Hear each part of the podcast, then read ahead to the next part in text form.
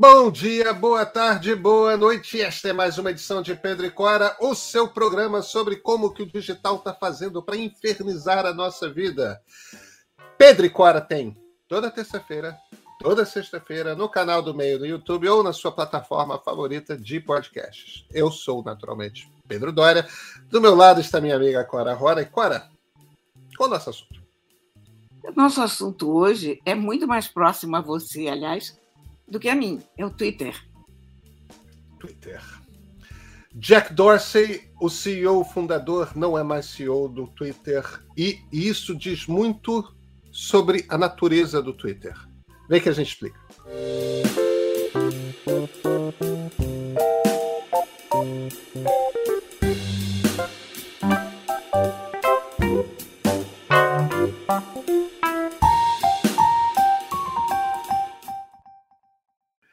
Cora Roy, eu sou mais twitteiro que você, né, Cora? Uh, muito, muito, muito mais. Enquanto você é uma das facebookeiras mais profissionais que eu conheço. Verdade. É o meu território, lamento. É, pois é. Mas Jack Dorsey, fundador do Twitter, não é mais CEO do Twitter, Cora. Ele deixou a companhia essa semana e indicou para substituí-lo o Parag Agraval, que é o CTO, né, o Chief Technology Officer, em essência, o alto executivo responsável por toda a tecnologia da, da companhia. O Agraval não está há muito tempo no Twitter, não, está lá desde 2017, quer dizer, é uma contratação recente. Mas eu acho que tem algumas coisas aí para gente, a gente conversar. A primeira observação que eu faria é, é, o seguinte: eu acho que é interessante a gente comparar esse movimento do, do, do Jack com o movimento que o Steve Jobs fez quando ele deixou a Apple, porque o câncer estava tão avançado que ele não tinha mais força para trabalhar. Ele, na época, foi substituído, por indicação dele, Jobs, pelo COO, né, o Chief Operations Officer, o cara responsável pelas operações da Apple, que é o Tim Cook, que é o atual, ainda é o CEO, né? O, o Jack escolheu o CTO, o cara da tecnologia, não o cara das operações. Isso diz muito sobre como que esses CEOs fundadores veem as companhias. Por que, que na Apple faz sentido você botar o COO? E todo mundo acha que o Jobs acertou muito. Nossa, é porque a Apple, a Apple fabrica coisas. E fabrica coisas num sistema em que os sensores, o acelerômetro, por exemplo, é fabricado na Alemanha. O vidro, aquele Gorilla Glass, é fabricado nos Estados Unidos. As câmeras são todas japonesas. Os chips são de Taiwan. Tudo é montado, os iPhones são montados na China. Então, é, essa, essa logística de fazer todas as compras, fazer com que as coisas compradas, os insumos para fabricar o iPhone, cheguem na fábrica no dia que tem que chegar para você não gerar uma quantidade imensa de estoque, porque estoque é dinheiro parado, né? É, tudo isso é uma logística extremamente sofisticada, extremamente complicada, para fazer que tudo chegue no momento certo, seja montado e saia. E quem conseguiu botar essa máquina não tem nenhuma empresa que seja tão eficiente nessa coisa de montar. É, uma Samsung, por exemplo, usa muita coisa que a própria Samsung fabrica. É. é o, o, é, essa coisa que a Apple faz de tudo é fabricado é, é, em continentes diferentes, continentes. Não são dois, não, são três continentes diferentes: né? Ásia, isso, Europa né? e Américas. E todas as peças. E isso tudo, em essência, foi um troço que o Tim Cook montou. Então, Jobs olhou, claro que design é importante para cacete na Apple. Claro que todas essas coisas são muito importantes, só que o Tim Cook olhou, o, o, Jobs olhou para aquele negócio e falou: agora, o que faz essa empresa ter, ter sucesso ou ser um fracasso é a operação dela. Então, o cara que tem que chefiar é o Tim Cook. Por que, que o Jack Dorsey olhou para o Twitter e falou: o cara que tem que chefiar o Twitter é, é o Parag Agraval, que é o CTO, o cara da tecnologia. O Dorsey voltou a ser CEO do Twitter em 2015.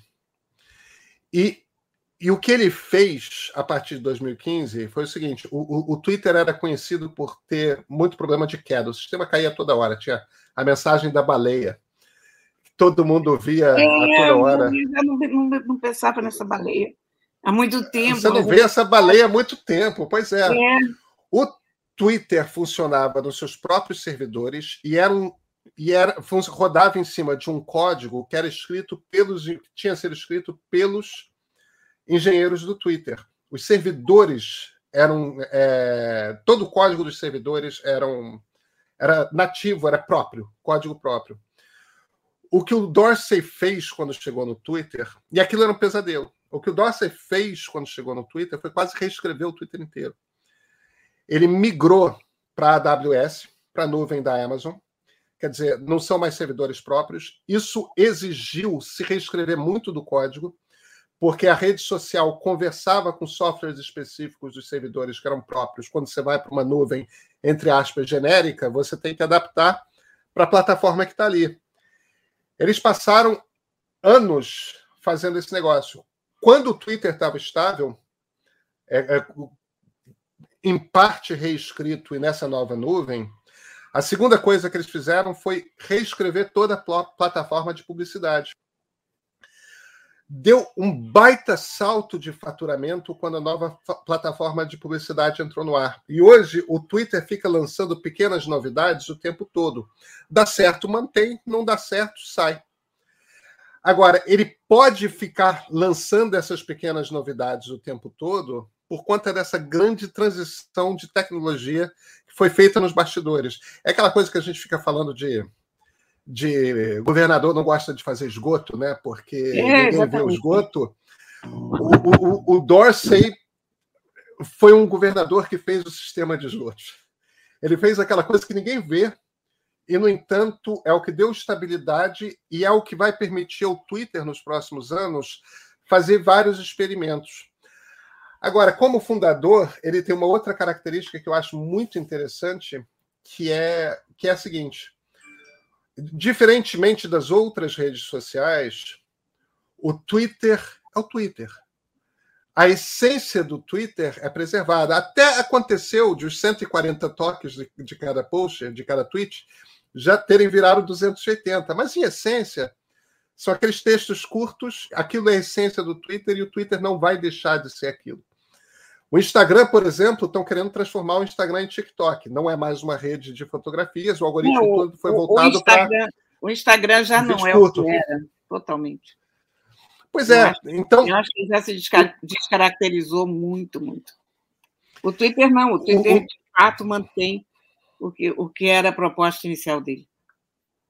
Pois é, eu acho que essa é uma das grandes qualidades do Dorsey como, como CEO, Cora, que é ele botou o Twitter, ele estabilizou tecnologicamente o Twitter, não traiu a essência do que o Twitter é e preparou o Twitter para ir para o futuro, entendendo que aquilo é uma empresa de tecnologia e que fundamentalmente a plataforma tem que aguentar o tranco. E para isso você bota o CTO, o cara da tecnologia, no comando.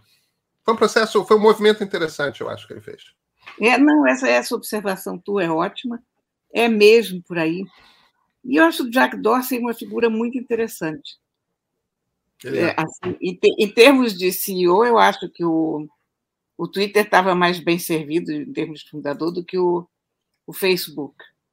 Ele é, ele é uma pessoa de uma curiosidade, tanto que ele fez outra companhia e, e ele tem um, uma variedade de interesses e, e de, de ideias que é muito admirável. O Dorsey é uma pessoa que consegue chamar atenção, mesmo num ambiente como o Vale do Silício, onde tanta gente é estranha, né? E tanta é. gente consegue chamar atenção. Pois é, ele, ele já tinha sido CEO do Twitter, né? Ele foi o primeiro CEO. É uma trajetória até parecida com com o Jobs. Com o Steve Jobs, porque ele foi demitido em 2008, era muito jovem. Foi. Ele foi demitido. Aí você está falando, ah, é CEO de outra companhia também. Aí ele fundou uma nova companhia, que é uma fintech, se chama Square, ou se chamava Square até quarta-feira, porque na quarta-feira dessa semana, dia 1 de dezembro, ela passou a se chamar Block, mas é uma das maiores fintechs americanas. A, Square, ou a Block, é, é uma empresa maior do que o Twitter. Quer dizer, é aquele cara que. Essas coisas não acontecem sem querer, Cora. Não. Você não funda duas companhias de sucesso no Vale do Silício é, é por sorte. É, eu, eu, eu fico inteiramente besta como é possível, porque fundar uma ou outra já seria um feito extraordinário. E ele fundou duas empresas incríveis. Então, a gente tem que tirar o chapéu para o Jack Dorsey, que continua é, no. Ele continua no conselho do Twitter. Evidentemente, Isso. vai continuar dando muitos palpites, mas agora a bola está com a Garval. Aliás, você sabe. Agraval. É, Agraval. Esse nome, Agraval ou Agarval, são duas variações do mesmo nome, né? É uma poderosíssima casta indiana. Pois é, você entende disso. Pois é, não, não o que é. que são esses agravals? Agraval é, é.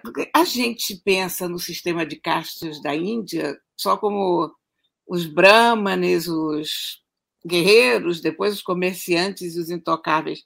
Não é assim. A Índia tem, sei lá, 300 castas, mil castas diferentes. As profissões são castas.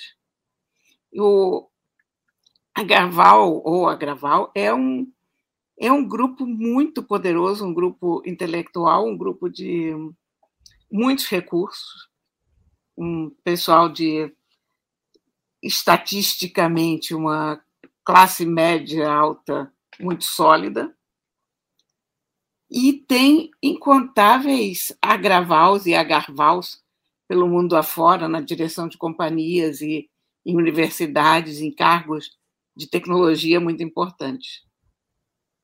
Pois é, eu estava vendo a lista na Wikipedia, é, é, é um impressionante. Tipo, o, o, cara que durante muito tempo foi comandante de search, de busca do Google, é Agraval tem outro que é professor do MIT, tem responsável pela, pelo combate à Covid dentro da Índia, que é um país com mais de um bilhão de habitantes, ou responsável é, é, é dessa família. De fato, é uma família é, é, toda, obviamente, muito capacitada do ponto de vista de educação formal alta, né? níveis não, altos não é, não é, não é exatamente uma família, é uma casta. São várias uma famílias casta. que pertencem à mesma casta. É como a... se fosse um clã? É como se fosse um clã escocês. A casta é o clã escocês. É como se fosse um... Entendi. E a coisa do sobrenome, que a casta marca o sobrenome, marca a profissão também, volta e meia.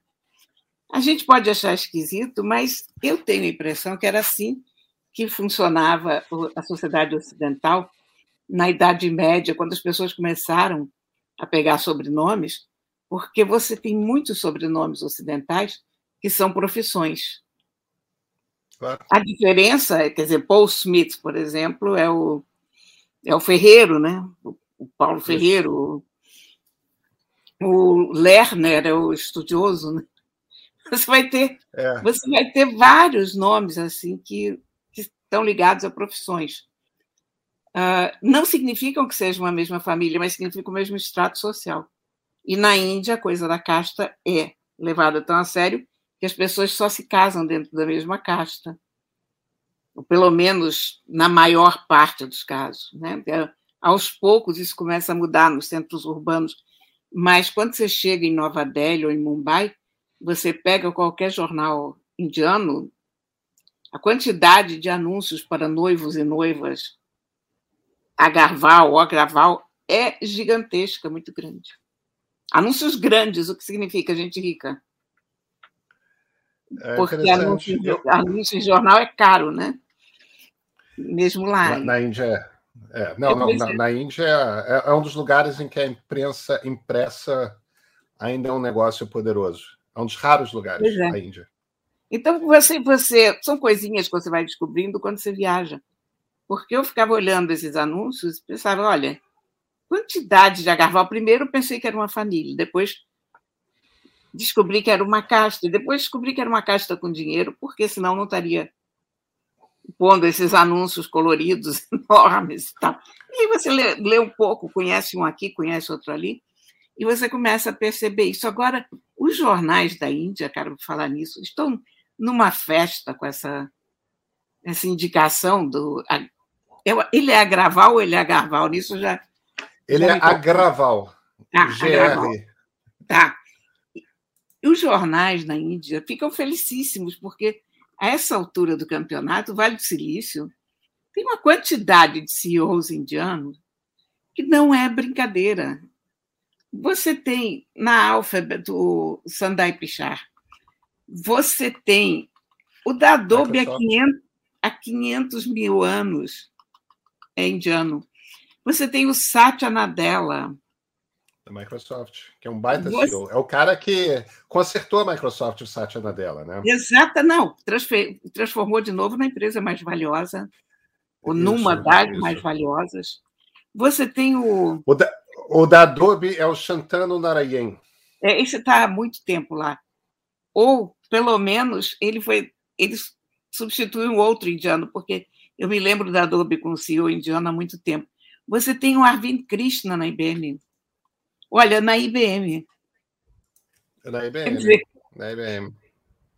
É uma coisa de doido. Eu, você, você, você, já, você conhece o Ajay Banga? Não. CEO da, CEO da Mastercard, que está fazendo todo o processo de digitalização na empresa. É para você ver, tecnologia, de uma certa maneira, embora. Não, é completamente tecnologia, porque está é. tudo virando fintech, né? É. Então, Mas é muito, é, é muito engraçado isso, né? Como tem indiano nessa indústria e como eles são competentes. E, e aí você, você vê as manchetes dos jornais indianos, é muito engraçado.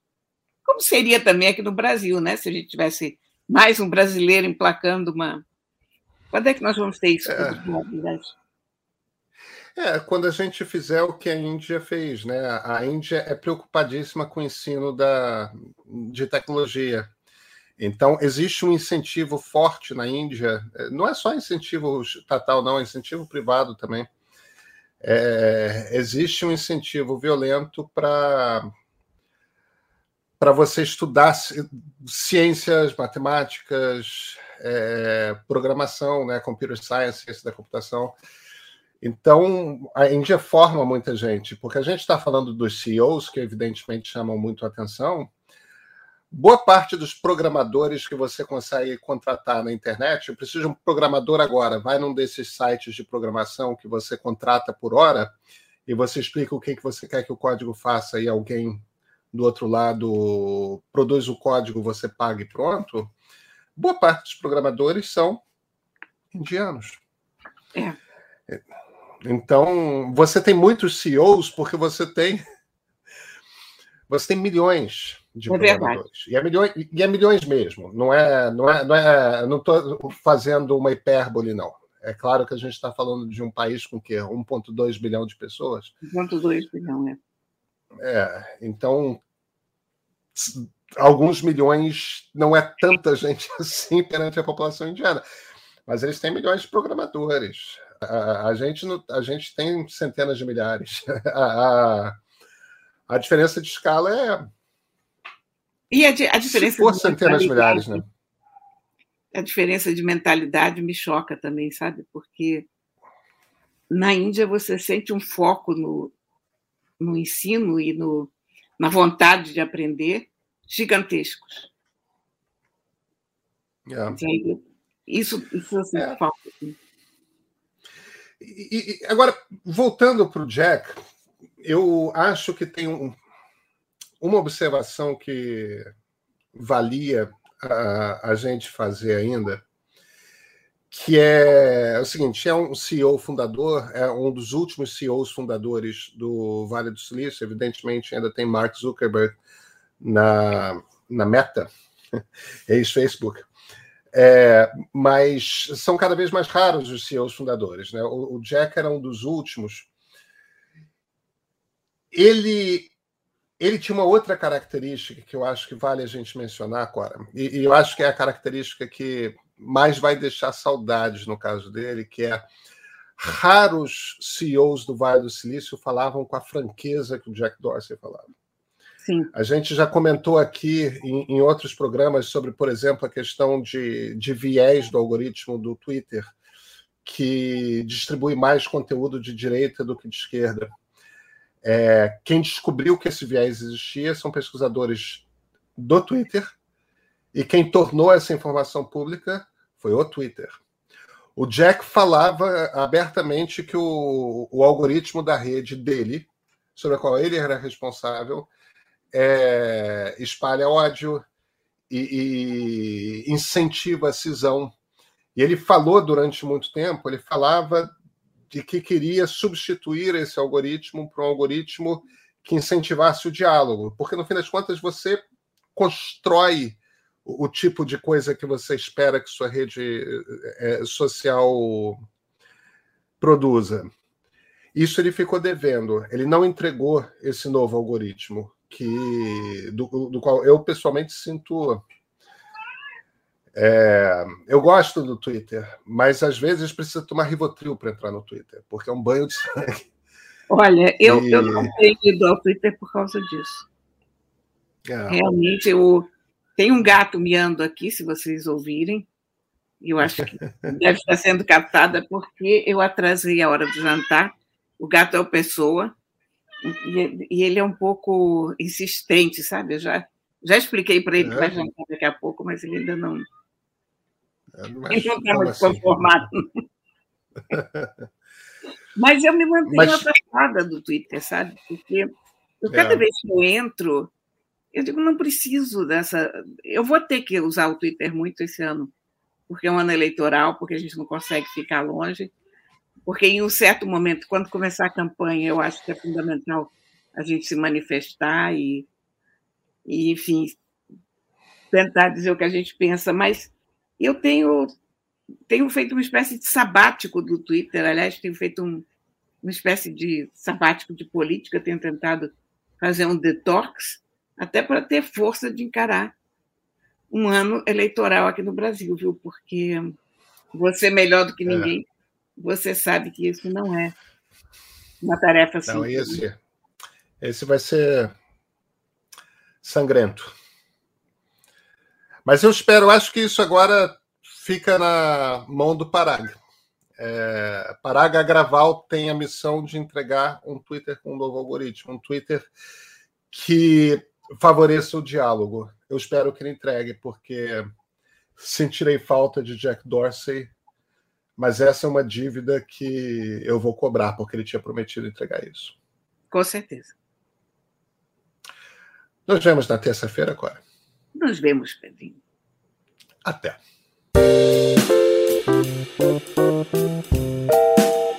Thank you.